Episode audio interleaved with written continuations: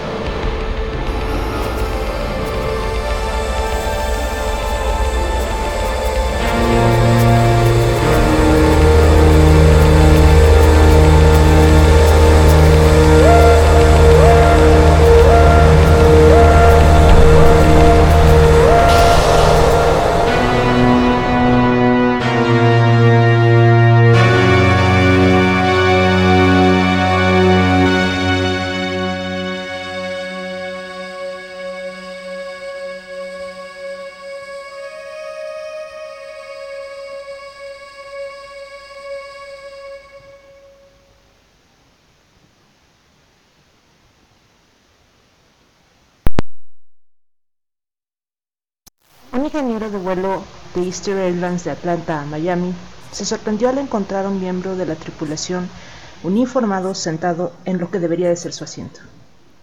El extraño dijo, no tienes que preocuparte por el vuelo previo. Entonces el hombre simplemente desapareció. El ingeniero al que había visto era Don Repo. Repo estaba muerto. El ingeniero de vuelo de 52 años era una de las 101 personas que murieron el 29 de diciembre de 1972 cuando el vuelo 401 de Eastern, repleto de viajeros de vacaciones, se estrelló contra los Everglades a 19 millas al noroeste del Aeropuerto Internacional de Miami. Otros 75 sobrevivieron. En ese momento fue el accidente de un solo avión más mortal de la nación. Los investigadores determinaron más tarde que mientras la tripulación estaba distraída con un tren de aterrizaje delantero, el Lockheed L-1011-1 Tristar se deslizó silenciosamente hasta su destrucción. En el año siguiente corrieron historias de que las tripulaciones de vuelo, los asistentes y los pasajeros juraron haber visto varias veces a Repo, y brevemente al capitán Bob Loft en aviones del este. Se teorizó que parecían advertir sobre problemas inminentes, en un esfuerzo por mitigar su culpa por su error fatal. El autor John Fuller recopiló las historias en su libro de 1976, El fantasma del vuelo 401, que luego se convirtió en una película para televisión de 1978. Juró que los testigos se lo dijeron directamente y argumentó que había demasiadas historias con demasiados detalles para que todo esto fuera solo una leyenda.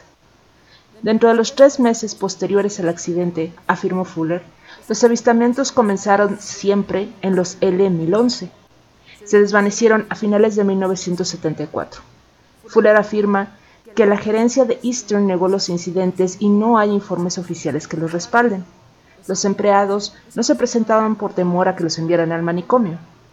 Las páginas del registro de vuelo que detallan los incidentes fueron arrancadas. Jay Repo creía, Repo, uno de los cuatro hermanos, era un adolescente cuando el avión de su padre cayó en los Everglades y él me dijo en 1997 que había demasiadas coincidencias. Repo dijo que su padre acudió a él incluso en su propia noche de bodas, cuando él y su nueva novia entraron a su habitación impecablemente limpia en un hotel de Miami, una que no le había dicho a nadie que había elegido. Abrieron el armario vacío y en el suelo había un par de alas de plástico de Easter Airlines.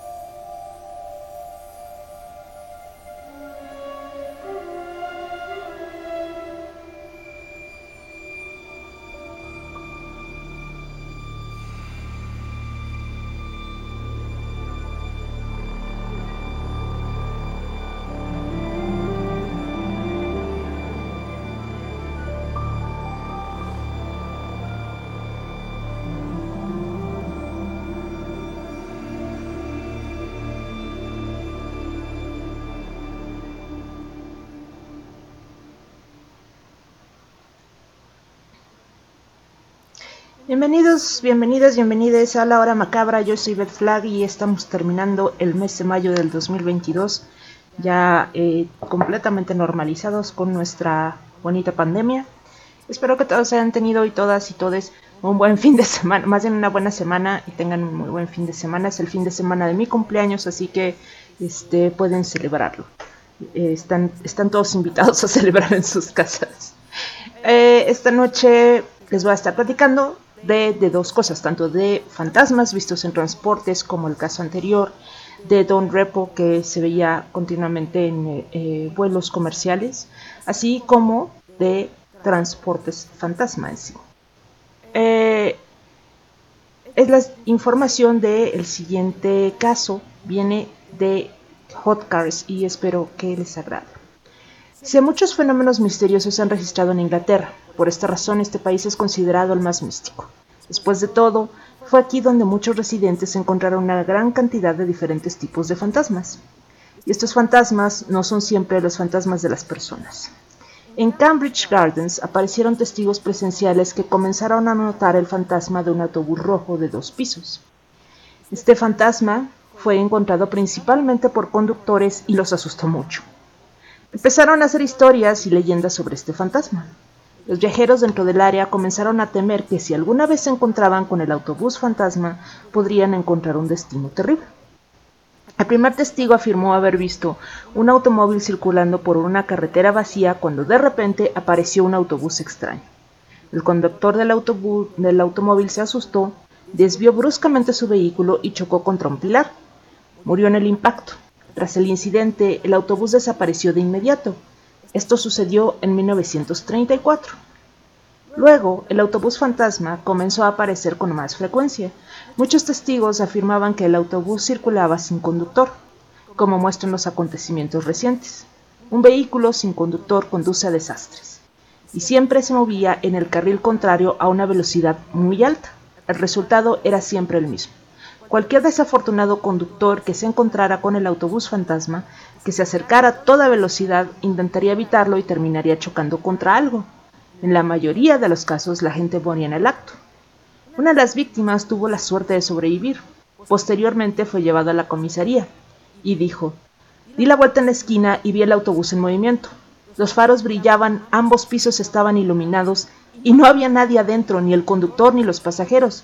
Yo por supuesto giré el volante, salí a la acera y mi coche se enganchó ligeramente ahí. El autobús desapareció de inmediato. El conductor que hizo tal declaración a las autoridades locales de North Kingston en Londres por supuesto, podría haber estado borracho, alucinando o dormido al volante, y luego trató de culpar al famoso autobús fantasma inglés.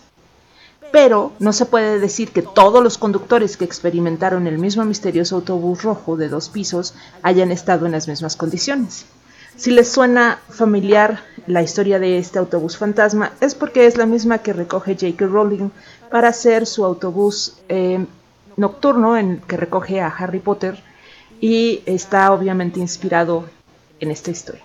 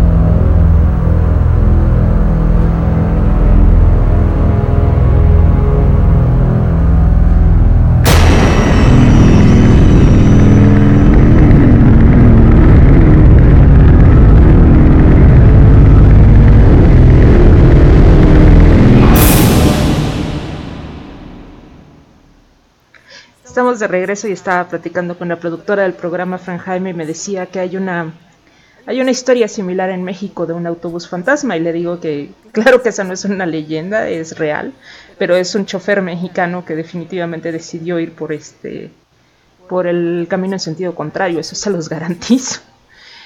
Eh, sobre el autobús fantasma que les, eh, les estoy platicando y que da como resultado o que inspira a J.K. Rowling para hacer eh, su autobús mágico en el que viaja Harry Potter y que tiene las mismas características. Es un autobús rojo de esos tradicionales ingleses de dos pisos con todas las luces prendidas y que em, se mete en los carriles en sentido contrario.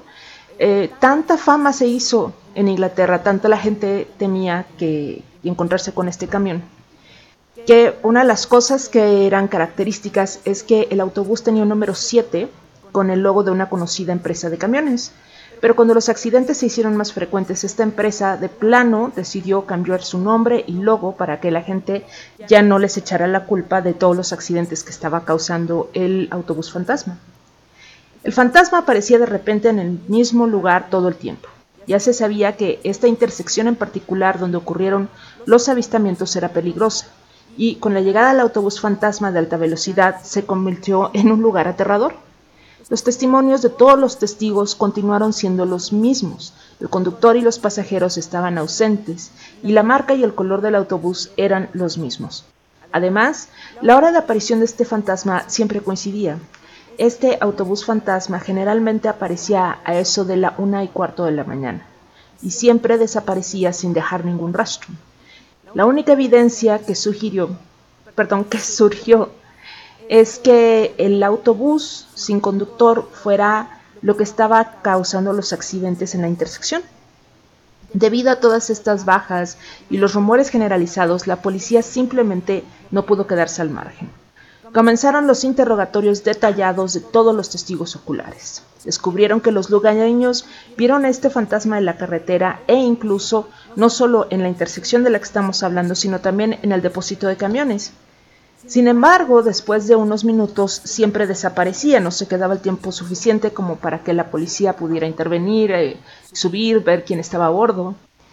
Desde entonces, los residentes han apodado al autobús fantasma como el Caballero de la Noche, y no como Batman. Los vecinos de la zona empezaron a afirmar que el fantasma eligió a sus, a sus víctimas de forma deliberada. Además, las autoridades de Londres nunca pudieron reunir ninguna evidencia sólida del misterioso autobús que estaba causando pánico entre los conductores. Por ello, decidieron mejorar la visibilidad vaya, del cruce entre St. Mark's Road y Cambridge Garden, ampliando la calzada unos metros. Además, se decidió reparar el camino de este místico lugar. Poco después el autobús dejó de aparecer y el número de muertes disminuyó. Pero aún así, hasta el día de hoy, muchos conductores intentan evitar este camino embrujado.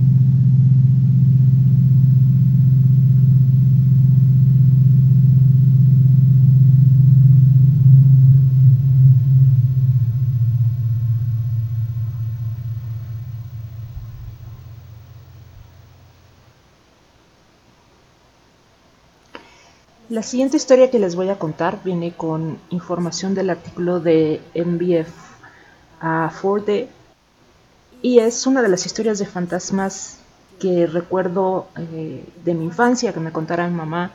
Lo tenía en un libro, si no mal recuerdo, de historias reales de fantasmas.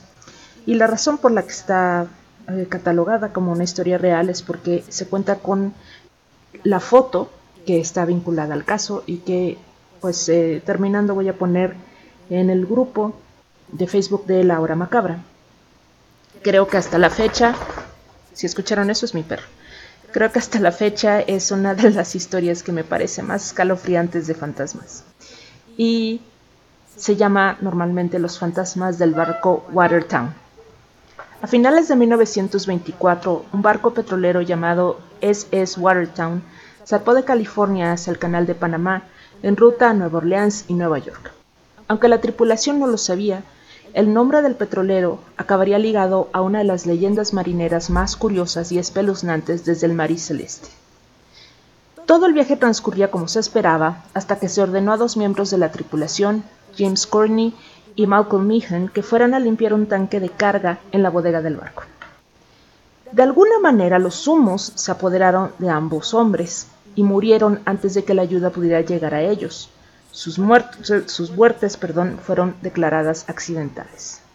Hasta ahí, pues es una tragedia, pero bueno, estas cosas pasan, especialmente en ese entonces en los barcos.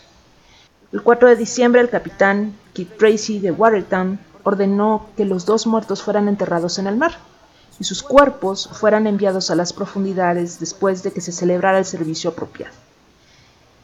Pero eso no fue lo último que la tripulación vería de la pareja, porque al día siguiente todo el barco se alborotó. Cuando el primer oficial informó haber visto la cara de Courtney y Meehan en las aguas del lado de babor de la embarcación.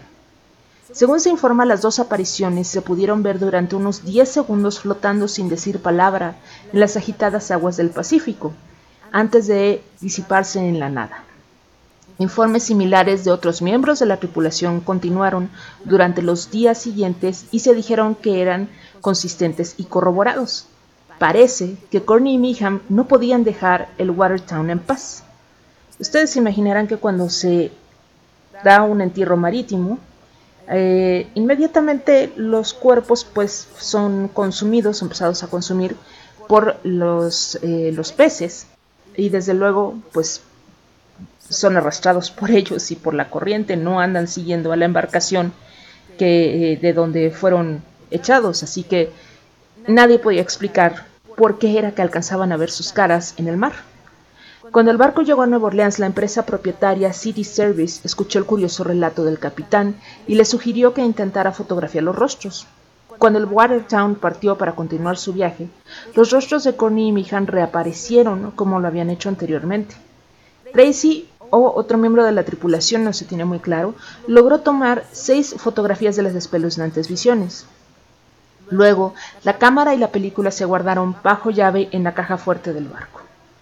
Tracy entregó la película sin procesar a la oficina de Nueva York de la empresa que la había revelado.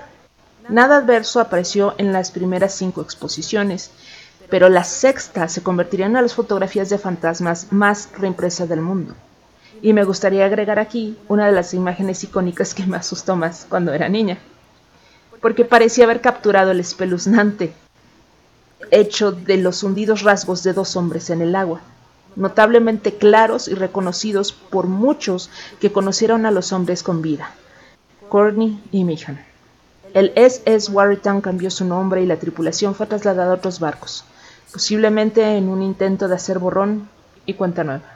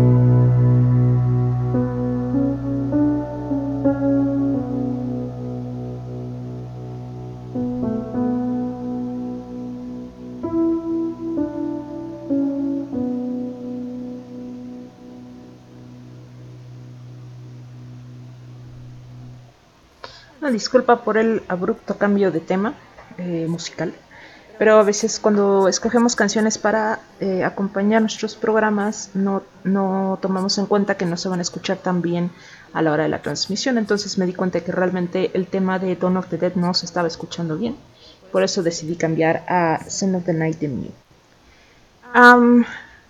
vamos a continuar con el siguiente con la siguiente historia. Espero que espero que les guste mucho no muchos fenómenos paranormales obtienen un sello real, es decir, de, los reyes, de aprobación, pero un grupo de élite de sucesos espeluznantes en el Gran Norte Blanco o también como les dicen el Gran Norte del Susto, fueron inmortalizados como sellos postales canadienses. Entre ellos, el sello St. Louis Ghost Train se volvió muy buscado cuando el correo lanzó el sello al público en 2014.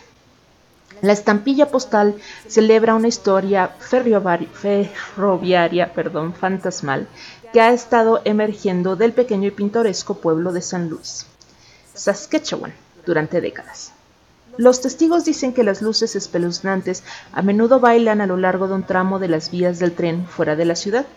Algunos dicen que hay una luz blanca y una luz roja, Creen que la luz blanca representa el faro de un tren, mientras que la luz roja parece una luz que solía destellar desde la parte trasera de un furgón de cola. Los clientes dicen que las luces son de un tren fantasma, que fue parte de un robo mortal, o el fantasma de un conductor que murió en un horrible accidente laboral en esa sección de la vía. Los desacreditadores tienen otras razones para el fenómeno. Principalmente dicen que el fenómeno no es más que una combinación de faros de automóviles e imaginaciones hiperactivas. Pero los avistamientos continúan y siguen siendo lo suficientemente irritantes y espeluznantes como para ser inmortalizados en colecciones de sellos en todo Canadá y estampados en el continuo espacio temporal que rodea al pueblo de San Luis, Saskatchewan. El presidente de los Estados Unidos, Abraham, perdón, ahí termina la historia. Sin embargo, no es el único tren fantasma que es em, especialmente creepy. De hecho, creo que el siguiente lo es aún más. Personalmente me encantan los trenes y me gustaría mucho ver un tren fantasma, pero no precisamente el que sigue. Verán, el presidente de los Estados Unidos, Abraham Lincoln, fue asesinado el 14 de abril de 1865, siendo uno de los presidentes más amados de su país. La gente se volcó a las calles para ver pasar el tren fúnebre que llevó su cadáver eh, sobre, sobre el tren pues, para que su pueblo pudiera despedirse de él antes de que lo enterraran. Sin embargo, en una mañana particularmente melancólica del 19 de abril de 1865, el tren fúnebre de Abraham Lincoln salió de un depósito de Washington, D.C. para visitar a cientos de miles de ciudadanos afligidos en 400 comunidades que se habían alineado para rendir homenaje al gran emancipador asesinado. La leyenda dice, sin embargo, que solo porque naciste más de un siglo tarde para el espectáculo del tren fúnebre de Abraham Lincoln, no eres demasiado tarde para poder ver su espectro. Se dice que el fantasma de este, de este tren fúnebre vuelve sobre su ruta anualmente en el aniversario de su viaje inaugural. Algunos dicen que recorre las vías férreas que alguna vez formaron parte del itinerario del tren fúnebre, que serpenteaba a través de varios estados del Atlántico Medio y del Medio Oeste. Es posible que veas una máquina de vapor negra con fuego que escupe de su chimenea deslizándose misteriosamente por la línea. En caso de que haya alguna duda de que lo que estás presenciando es un espectáculo sobrenatural real y no se deja engañar por algún tipo de solo recreación histórica, los testigos dicen que si miran por la ventana pueden ver el ataúd del presidente dispuesto y un siempre vigilante grupo de soldados de la Unión que algunos describen como fantasmas y otros como esqueletos que vigilan el féretro.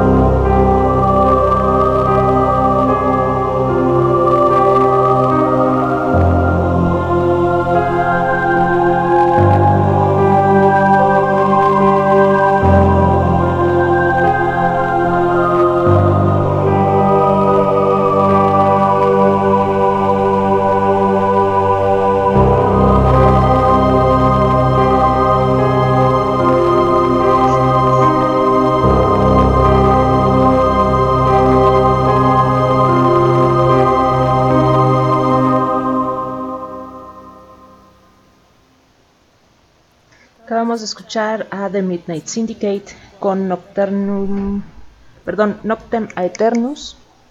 Eh, creo que es un buen tema para lo que acabamos de hablar de Abraham Lincoln. Y vamos a terminar con ah, una historia sobre el metro de la Ciudad de México. O más bien, algunas historias sobre el metro de la Ciudad de México que son posteadas en SDP Noticias. Creo que todos alguna vez hemos terminado en esa página. Eh, tiene que ver con una persona en Twitter que preguntó así abiertamente si alguien había tenido experiencias extrañas en el metro. Creo que subirte al metro ya es una experiencia extraña. Aunque debo de ser honesta, a mí en general lo que me ha pasado es ver eh, robos o cosas, gente rara, cosas por el estilo, pero no, no me ha tocado ver fantasmas o cosas tan extrañas como estas dos historias que escogí para ustedes. Eh, son mis últimas dos historias de la noche. Espero que la siguiente semana eh, estemos otra vez reunidos para más historias para que puedan dormir tranquilitos el viernes. Esto dice, una vez que venía de regreso de ir a ver a mi novio, yo usualmente me regresaba por el metro de la línea de Rosario a Martín Carrera. Eran como las 5 pm e iba en el vagón de mujeres, pero iba yo sola y usualmente me siento en los asientos para una sola persona que están pegados a la puerta que une los vagones. Traía los audífonos puestos a todo volumen cuando de la nada sentía a alguien parado al lado mío, lo cual era muy raro ya que el metro estaba avanzando, y cuando volteé era un hombre de no más de 50 años y con una bruma en las heridas que tenía en el cuerpo. Su mirada estaba ida, y solo le pregunté si necesitaba algo, a lo cual obviamente no me contestó. Entonces, solo le dije que me dejara llegar bien a mi casa, por favor, y después de pasar el túnel ya no lo vi en ninguna parte del vagón.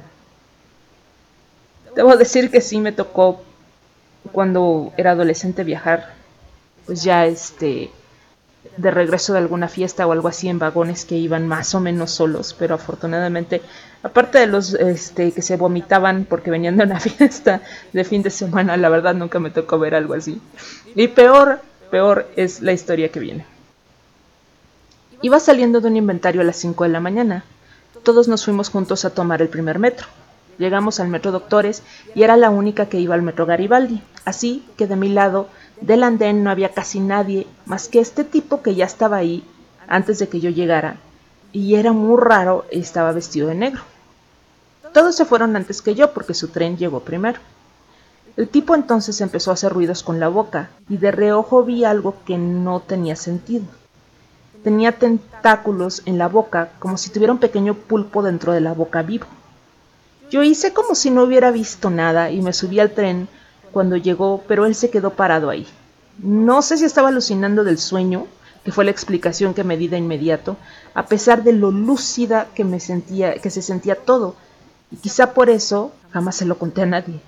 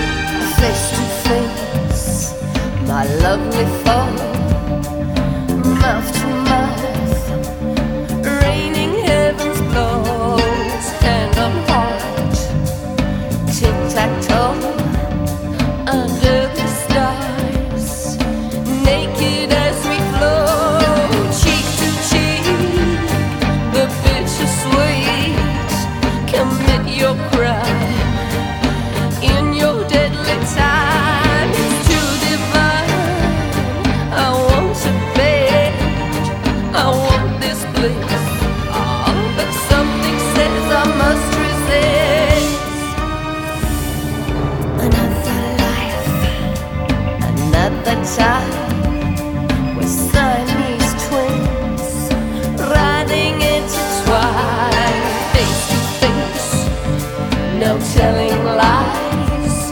The mops they